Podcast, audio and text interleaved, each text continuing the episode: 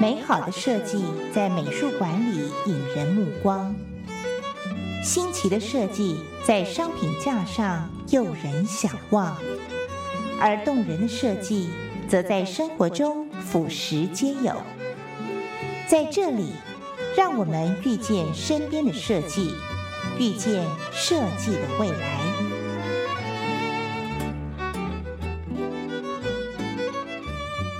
您现在所收听的节目是《建筑美乐地》，我是珊珊。今天我们遇见设计的单元啊，来到了一个非常漂亮的工作室来做一个采访，而且这个采访让我其实蛮紧张的。我们先介绍我们的这个单元的主讲人吴东龙，东龙您好。珊姐好，各位听众朋友大家好，我是东龙。东龙这一次为什么要安排我来采访一个 这么国际级的插画师？哇，你知道我昨天晚上有点担心的睡不着觉。哦，这么严重吗？我也有点紧张。接下来我们就来介绍我们今天的这位主角，就是让我这个会发抖的、颤抖的，因为他得过好多那个插画大奖。没错。对，我们欢迎我们今天的这位主角啊，周俊思生啊，佩菊。呃，两位。主持人好，各位听众大家好，我是佩举周俊生。我们要先把他的丰功伟绩报一遍吗？呃，这节目时间有一点没有那么长，但是我我们可能可以理解说，他在国内来讲，或者是国际来讲的这个插画都是有目共睹的。他得过意大利波隆纳的插画书展，已经得过四次，应该已经被认为说这么年轻。很少可以看到得那么多奖的一个插画家，但已经得了十几个奖，也是一个视觉艺术家哦。所以我们在看他履历资料的时候，其实非常丰富哦。所以我们在想，今天到底我们要从哪个角度来让他来介绍？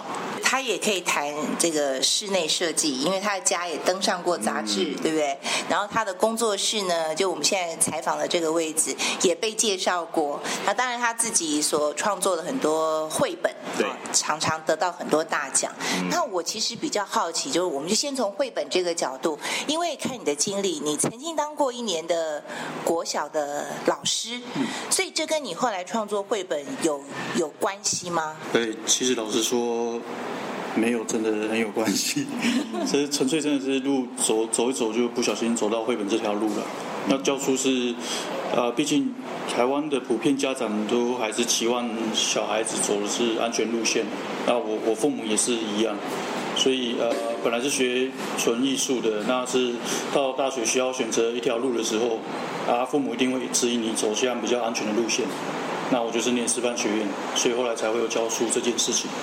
那后来变成今天这个样子，也是因为当初教书的时候，啊，自己会挣扎啦，会去质疑说这个是自己想要的路吗？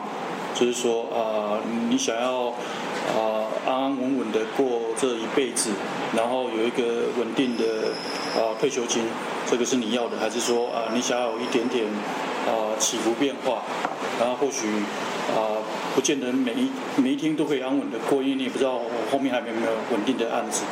但但是至少呃，我愿意去尝试，然后呃，会不会失败？我觉得至少试了之后自己不会后悔，所以最后就变成啊，绘本的插画家。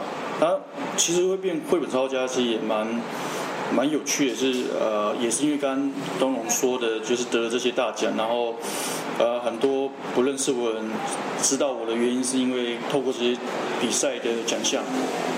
所以很容易就会被定位成说，哦，我跟这些插画就连接在一起，那就开始有机会画绘本，那你就开始画绘本。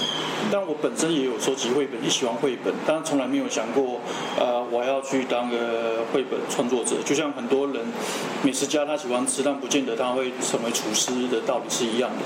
但是我的经历比较特别，是我是真的让这些事情都发生的，然后就是什么都尝试。那绘本是我目前呃正在尝试的其中一个项目。因为佩吉之前因为受到大家瞩目嘛，所以有合作出一本《勇敢的小骑兵》这本书。那本来是先西班牙文，对，然后后来翻成中文，对，在所以大家对于配角作品可能从这本书里面可以看到，那陆陆续续他像是帮台北市立美术馆所画的这个礼物，跟二零一六年的轨迹这些，其实。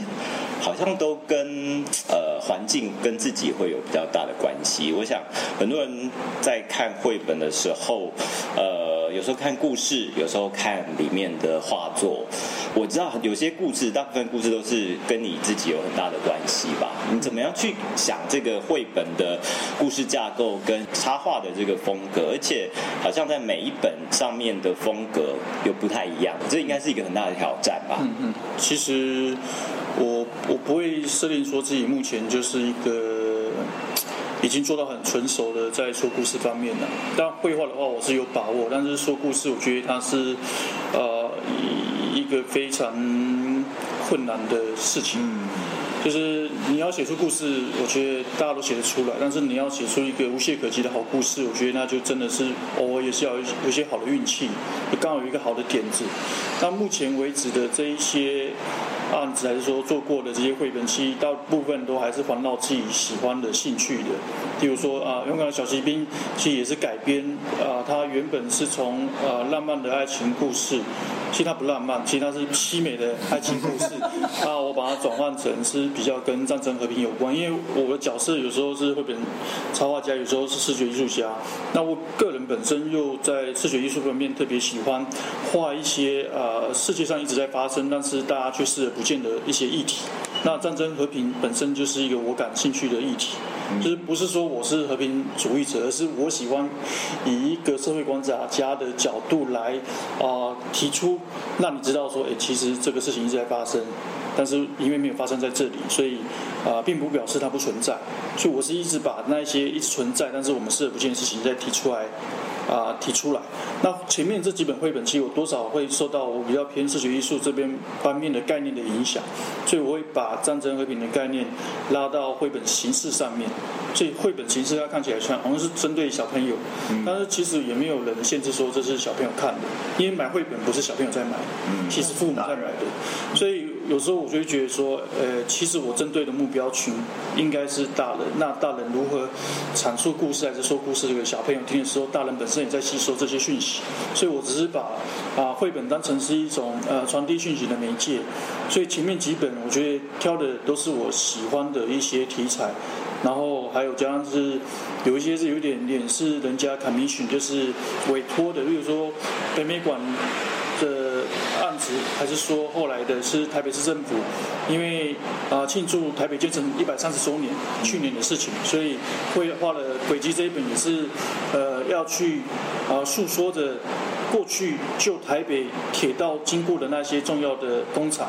那我觉得重点是把它环绕在说曾经那些过去的美好，现在看不到不不表示它不存在，所以也是一直都在提醒人们一些当代常常看到的一些议题。因为当初会画这个绘本其实多少也是因为，呃，台北机场一直被炒的沸沸扬扬，就是说要拆它还是保留它。嗯。然后那时候也刚好在政党轮替，就是呃，特别还没上任之前。所以他在做这本书的时候，他经历的政党轮替，还有 市长也都换人了。但是唯一不变的是，这些事实一直存在。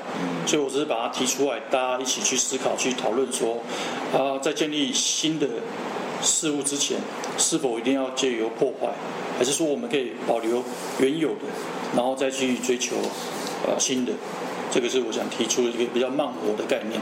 因为是这年代大家都求快，嗯，所以这绘本精神在这边，那比较像是针对呃小朋友的书，可能是比较跟英国的这个出版团队合作的，就是真的比较像啊大家认为的绘本的样子，它它也真的比较有市场性。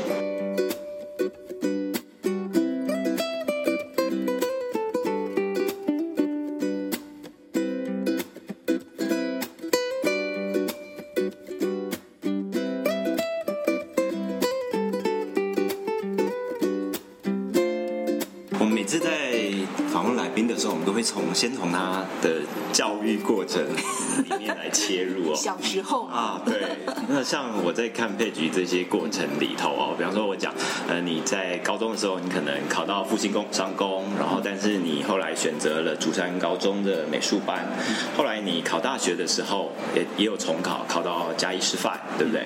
那念完之后教了小朋友之后，就到英国去念书，先念了 Kingston，然后平面设计，后来。来又到呃皇家艺术学院里面去念插画设计，这样子。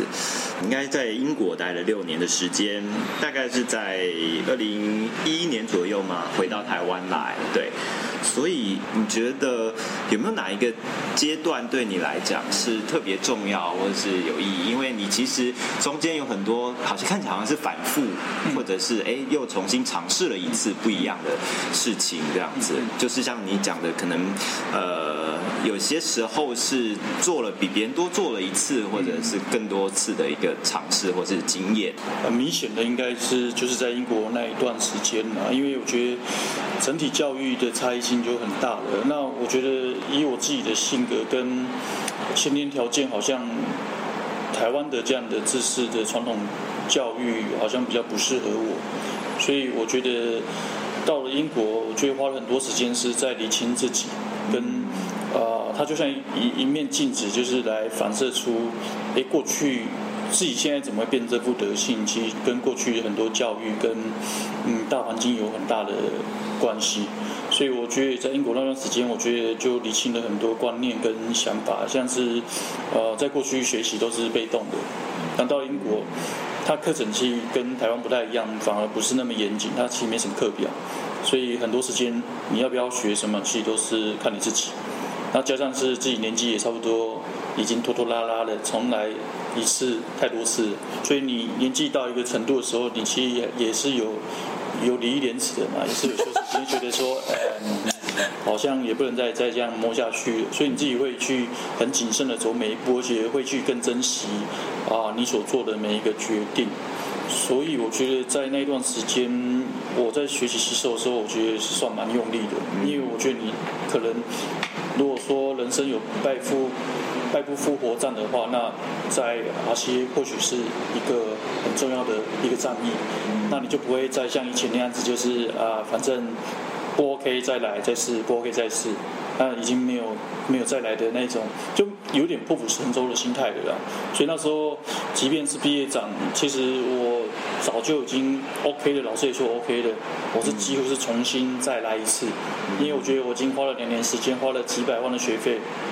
那如果就就就只有交出这样成绩单，我对我自己对不过去。而这样是很多人的心态是去啊留学，好像去镀个金拿了学历，而我现在啊从头到尾都不是想要拿学历就好，是我真的是想要改变。这个动机其实差异很大。那你想要改变，就不会说只是啊拿个学历毕业，然后比如说哦我是皇家艺术学院毕业这么简单。你必须要真的有那个实力，跟真的有改变。所以心态上跟很多观念，我觉得呃，在那段时间的改变是蛮大的。看资料说，其实你当初要走这条插画家的路的时候，其实家里头有很多意见啊。毕竟在那个，你也不是一个呃，在什么设计或者是美术的家庭中长大的，对，所以呃，你要让父母支持你。呃，我在资料上看到是说，你说你参加很多的比赛，然后得奖，因为你讲不清楚你要做什么，所以有时候因为得奖，你可以让父母知道你在做什么。可我在想说，对于像你这样一个你很清楚知道自己要做什么的人。参加比赛应该不是你非常重要的一个选项，或者还是你希望就是参加比赛来呃让你的东西可以被更多人看到。你是抱着什么样的心态去参加这些大赛？嗯，我一直都把参加比赛当成一种手段。我很清楚我自己在干嘛。一方面是其实在英国念书，我知道我迟早有一天会回台湾嘛。那你回台湾，你就是就，即便是你在国外学的是八十分的东西好了，可是目前台湾的大环境大市场拉自动七十分的东西，那你弄到那边没有用，因为你自己说自己作品好了，人家也听不懂，所以你要因为就是要有一个认证制度嘛。那我觉得 OK，我们就借由比赛来让民众们知道说，OK，我这东西还 OK，是不错的，不是我说的，是他们说的，其实是一个方式。那另外一种是啊。因为出国念书，我也不是说完全靠自己，就是父母有资助的话，那他就等于是你的资投资者。嗯。那你如果让你投资者有信心，那你必须要给他报告嘛。那毕竟你也不会强迫说不同行业的人来了解你的行业。那我觉得比赛得不得奖是最简单的，因为男他常常说出国比赛有冠军都邓来，哎，类似这样。嗯。所以你你就用这种，它有点像是个转换器，把一些比较。抽象的文字白话，呃，比较世俗化，所以呃，即便我不喜欢呃比赛的这个规则，或者是我不喜欢被挂上什么台湾之冠，但是呢，面对媒体的时候，他们要挂我还是给他们挂，因为这个是普遍大众认同的价值，跟他们看得懂的符号。所以呃，我自己不喜欢归不喜欢，但是我不会去排斥它。嗯那我也不会像很多人是为了比赛而比赛，那也会迷失自己。对，所以的就是很难会有什么大头症还是什么，因为对我来说，呃，基本上根本都还没到位，就是都还在努力的过程。那这些真的都是手段，而且我在英国时候有跟一些厉害的经纪公司讨论过，我也是很白话的说，哎，你觉得比赛成绩到底重不重要？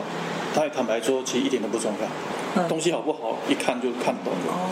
但是因为台湾很多人比较没有信心，比比较没有自信，所以。他没有办法像这些外国的专家，就是一看就知道是好东西。他还是需要有一个 support，说 OK，这个是得过奖的，所以台湾人才会那么多人买单，红点啊一些什么奖一大堆。其实只要讲到对举得非常多的奖嘛，那我自己看，其实兑奖可能对创作者本身没有太大的意义，但是对于比方说你提到的家庭，或者是呃。业界啊，或者是一般人，甚至于，比方说你在念书的时候，你是希望对学校来讲有一个认证，就是说，哎，你得过这个奖，所以你大概在二零零八年的时候，用呃薯条炸鱼那那个入围了，入选了布隆纳的插画。那但是你就得到了一个出版的机会。那但是后来你跟学校教授讨论之后，就放弃了这个这个机会。嗯，对，呃，所以那时候其实是在一个商业跟非商业的选择，对不对？对。以到现在已经过了将近八年左右来看这件事情，你还会觉得这件事情是一个呃遗憾吗？或者说你如果回到当时，你的决定会不一样吗？嗯，我想东龙问的很好。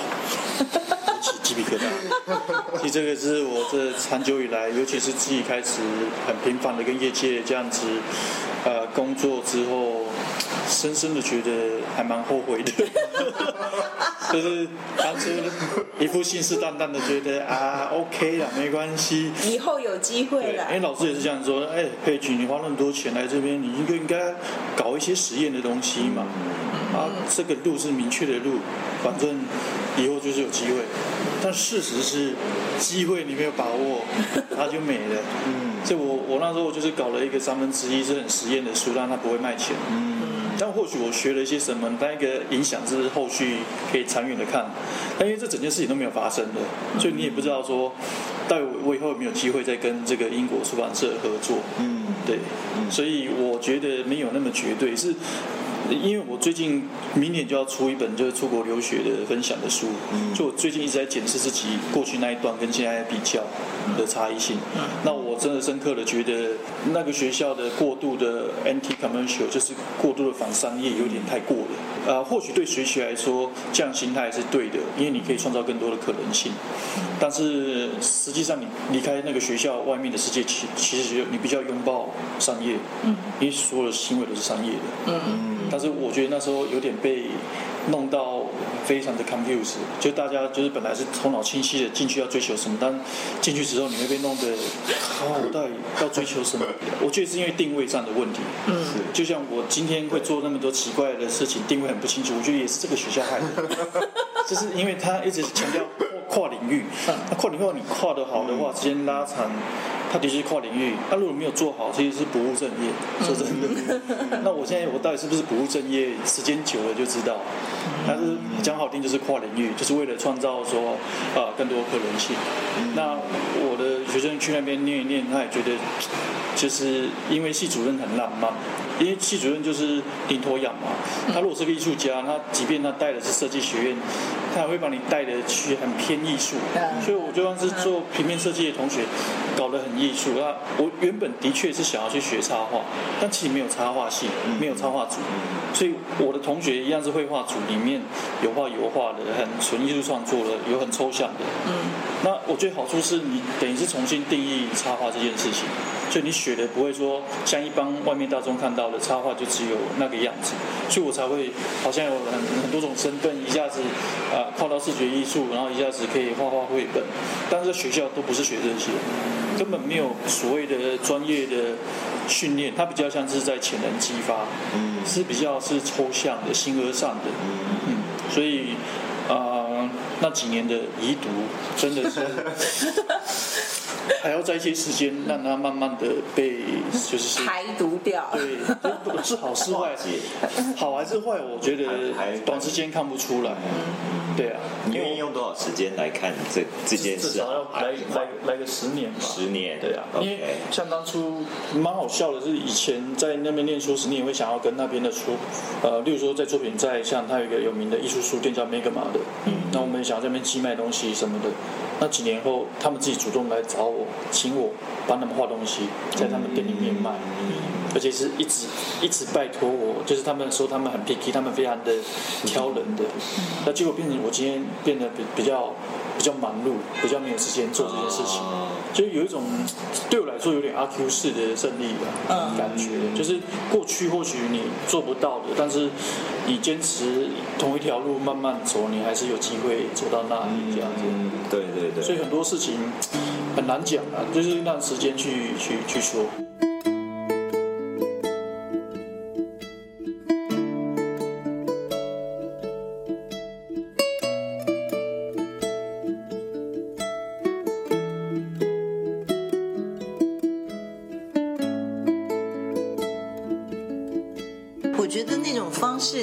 是一种很非常考验创作者本身能力的人，嗯因为你如果能力够的话，我相信时间就会把你酝酿成一个很特别的呃插画家，或者是你的东西就会有非常特殊的味道。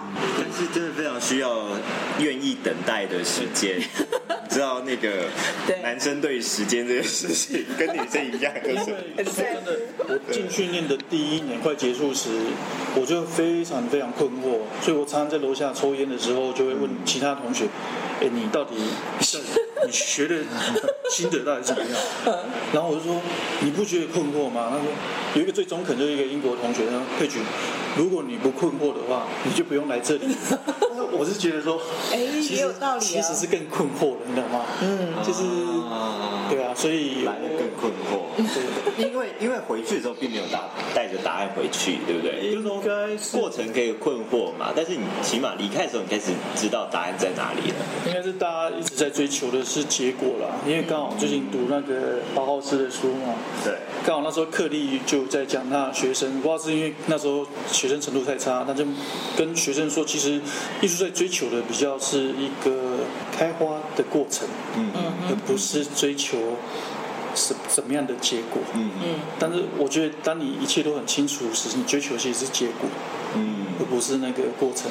对，对啊，所以我觉得这个学校它会好，他会有名。我觉得就是他很懂得去激发学生的潜能，嗯所以他就是把你弄得，你即便已经觉得你 OK，他还是把你弄得好像你不 OK。嗯，那你就必须要继续去思考，继续去 dig in，就是去挖深一点。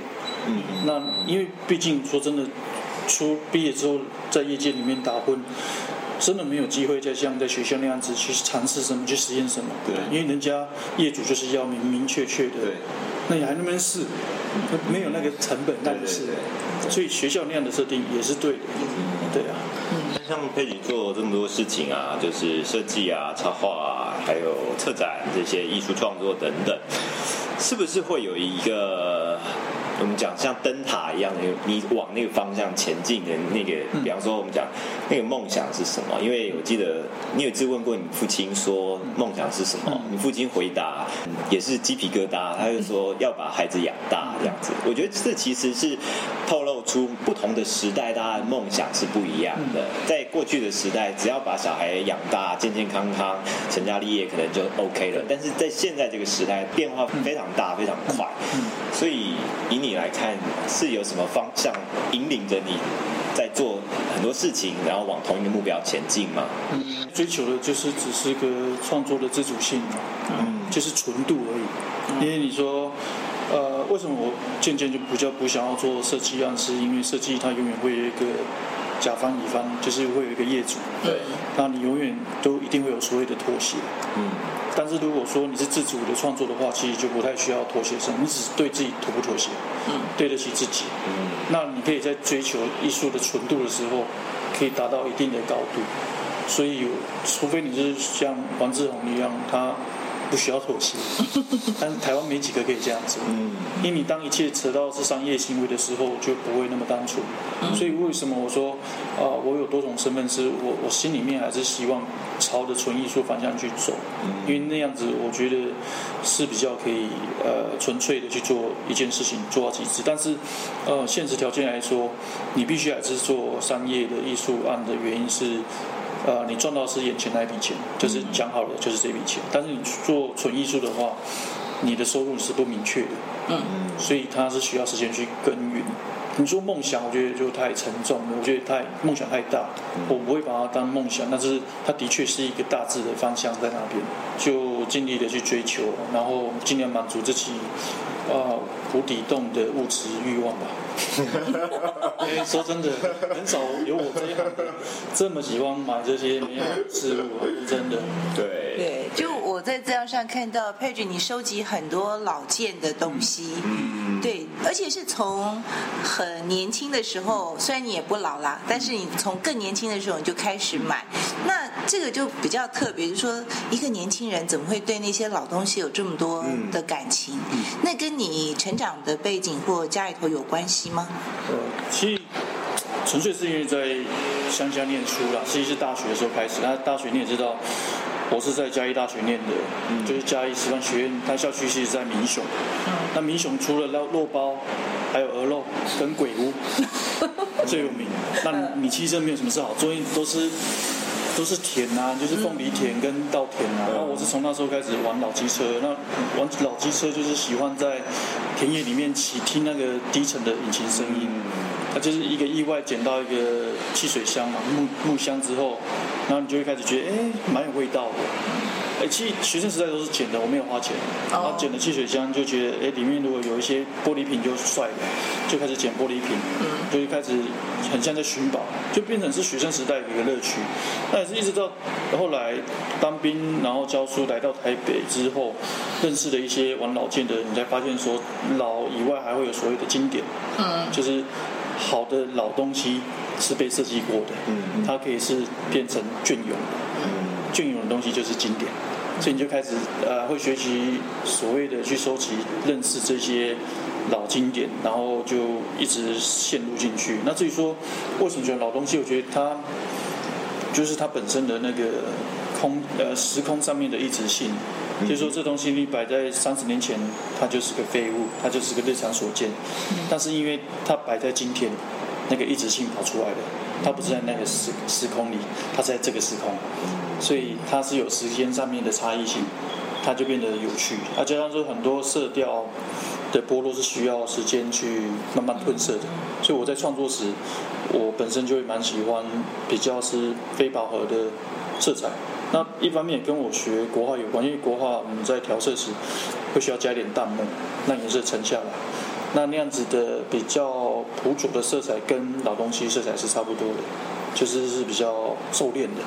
所以我本身喜欢比较收敛的色彩。配局有的很多的家具或者是海报收藏，应该是远远超过我们在你的家跟办公室看到的吧？对，现在还有在仓库里面的吗？就是对啊，就是有一些，实在是因为那时候没有料到房子的窗户比墙壁多，所以你根本挂不出来。就是当初在收集这些东西的时候，你一定有一个想象，就是想象可以挂满房子的整面墙，就像那个寂寞拍卖师，他有一个自己一个啊空间，有没有？全部都是女生的画，然后从地板到天花板那样，我想象也是那样画面。哦我家没有这样条件，但是你已经收藏好了。而且这东西你不能说哦，我要的时候才开始收藏，它一定是陆续拉长长时间收藏到，哎，终于有空间对的空间的，然后就上去。嗯，这些东西你一定要在先备好，对，没有空间时就在收藏。嗯，只是说现在空间也不对，所以它不会实现出那个画面。但是你有一个目标吗？就是你要收藏到什么程度，你才会觉得说啊，差不多了？还是说我只要你觉得值得收藏？觉得这个东西是一阵子一阵子的，这真的是跟那个资本主义这种马克思的思想有点关系。就是当你的劳力被剥削时，你需要用消费来弥补那样子的心态。所以我在，比如说我消费记录，你可以看 eBay 上面，大概都是工作到一阵子，然后空白时间时，你就会开始拼命买大买，或者是一个单子开始之前压力很大的时候，你就会开始。所以一阵子一阵子，这些东西就会一个循环，一个循环，一个循环。所以它没有一个没有设定什么时候该停。但是我觉得像我会变胖，我觉得也是压力胖，就是你压力大，你就是用吃来弥补。这多少都是一种来来回回。那我觉得消费本身也是一种宣泄。嗯，然后就是一种爽感嘛。曲线就是说，配置买的特别多的时候，这个时候刚好工作告一段落。对，然后没有买的时候，那时候非常认真在创作，而且自己的价值观也会是这样子骗自己说，你本来就是做视觉的行业的人，嗯，你应该要投注这投资这些东西，你就是随时浸泡在这些美好的事物里面，这是合理的。对，这它是一种间接的教育，你就是都是看好东西，那你也会吸收到东西，然后向他们致敬。然后你就会做出好东西。对，这这这这不是合理，其实是 这是借口。但是我还是你在买任何东西时，它其实在不合理的条件的时候，你一定会找出对一个最合理的借口来说服自己去买它。那其实常常都买了一堆用不到东西，是真的。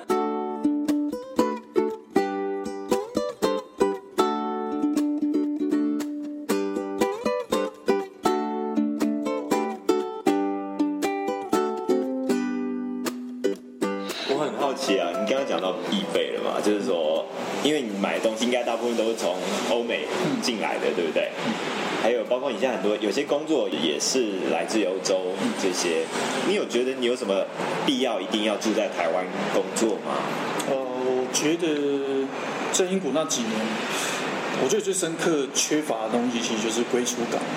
我永远都感觉不到我是 belong to this country。就是你永远就是可能刚好肤色不是白色的，所以你怎么样，然后讲出来话又不标准的很严重，所以很很多时候你真的很难融入他们。嗯，然后家庭观念又重，因为我我爸是那种从小每个礼拜都会载我们回阿妈家看阿妈的那一种非常孝顺的，所以我觉得我多少是有被影响的，我多少是有一条线一直牵绊在家庭那一部分，那我。无法就是说，OK，舍弃家庭，然后我就完全的定居在英国。因为我觉得伦敦是个铁定是一个很好的学习、创新的地方。但是就生活跟就个人来说，好像又无法融入，其实很矛盾啊。对，所以我我也想要，我我不会真的完全想留下，但是我也想要常常去那边走一走、看一看，因为刺激的确是蛮多的。嗯，所以我知道了，这两边其实都有。你需要的部分，比如说在工作跟学习上面来讲，欧洲这些是一个很好的环境。对，但是就心灵寄托跟家人的一个关系，你又是很传统的，所以是需要待在一个自己有安全感的环境。我觉得我我我的路程这样绕来绕去，我觉得我心里某一些特质应该也是蛮矛盾的。嗯，对对，就像就是捉摸不定的，一下要 A，一下要 B，或者两个你都想要。嗯。那我觉得，其实就像我大学选修，我选的是最传统的国画跟最新颖的平面设计。对，其实这也是很极端的两端。那我一直都很喜欢很极端的两端，我也一起喜欢很冲突性的东西。对，像伦敦本身就是一个很冲突的结果，就是呃，因为去年在巴黎驻村，你会觉得巴黎它是一个完美的都市，没有被希特勒轰炸，嗯，因为他投降的快。但是伦敦就是给笑，就是被炸家的 闪电攻击什么的轰到烂掉。对，所以它有有旧的，当然也有很多新的，它新旧混合的非常的非常的不违和，非常的厉害，它有一种冲突的美感。对，那我觉得在伦敦学设计还不错，就是他们对于新的东西接纳度是高的，嗯，相对于巴黎那么保守比起来的话，就都有都各的好处。那你老一点的时候去巴黎欣赏，我觉得还不错。但年轻时，我觉得伦敦是个比较刺激的地方。在去年就是七月到十月，你去了三个月驻村艺术，对，对，你可以跟我们大家多分享一点，在这三个月期间你在巴黎做些什么事，感受到什么？可能在英国念书的时候又是一个不一不一样的学习的阶段。OK，其实巴黎驻村其实让我蛮困扰的是。到底驻村应该要做什么？真的要在那边关在工作室里面画图吗？但是这样做又觉得在台湾做就好了，为什么要在那边做？所以我自己刚去的前几个礼拜就这样子度过，就是 这里有太多美好的美术馆了，天气又那么好，你应该要去那边体验，你应该在这边吸收，然后把这里的体验转化成灵感，然后再创作。所以我大概花了超过一半的时间都在逛展览、收集资料。我甚至是在旁边的老图书馆去申请了借书证，然后在那边狂收集资料，作为我往后创作的准备。那另外一方面也是，因为在去之前，其实在台湾也是蛮录到一个情况，然后所以去我觉得有点像是人生的空白键，先暂暂停一下。其实一暂停才发现到过去的生活有点不太正常，有点。呃，不平衡的啦，不能说正不正常，就是真的不太平衡，就是你的生活只剩工作占了太大的面积跟时间的比例在说，但是到了巴黎之后，你就是归零，然后呃，生活没有像台湾那么的方便。所以你一切都从简，但是一切又好像在吃东西，突然可以吃到原味的意思。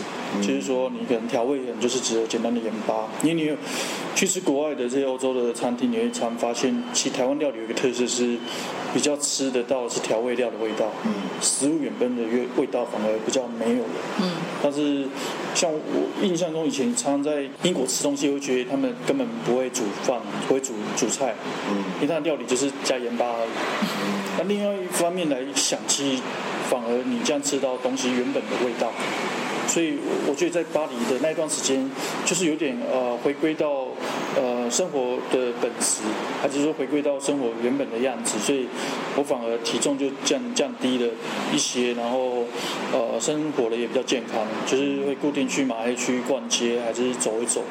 然后也想办法想要帮一些东西回台湾，就是对啊，本来想买那个螺旋桨的二次大战的木头的大的螺旋桨，然后我老婆居然跟我说，那个叫木工车给你就好了，什么都是木工给车，好可怜，最后什么都没有，懂吗？我就被糊弄了，我就没有买，超后悔的。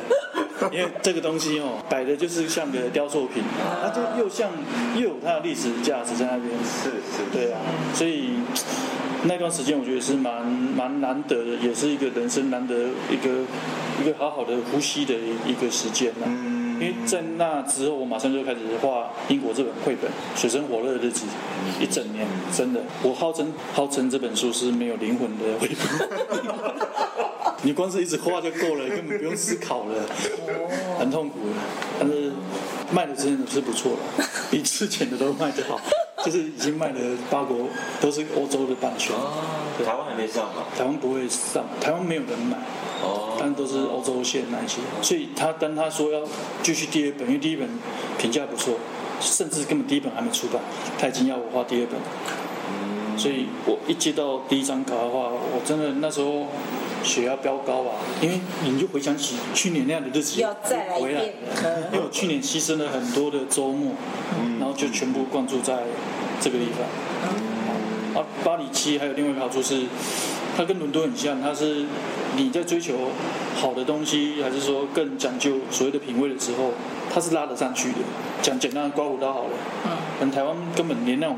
我喜欢的那种设计的手很手感很重的那种刮刀，台湾可能买不到，你可能去贵妇百货有。嗯。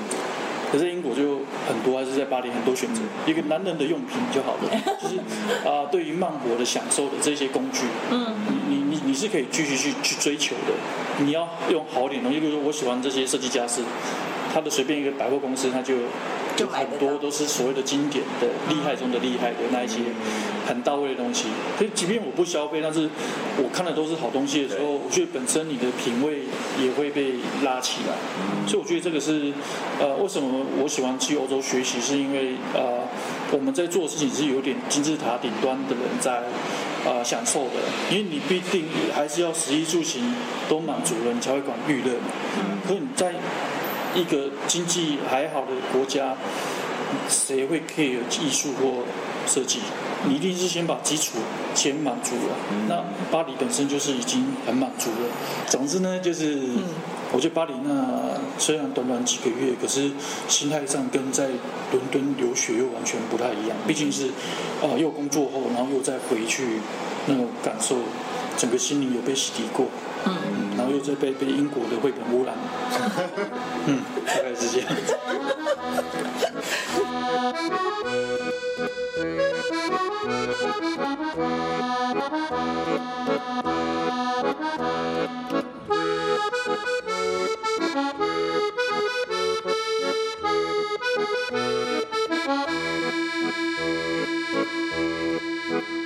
好的，今天我们到佩举的工作室来采访了，就进行到这里了。谢谢东龙，也谢谢佩举。好，谢谢两位主持人，谢谢。谢谢。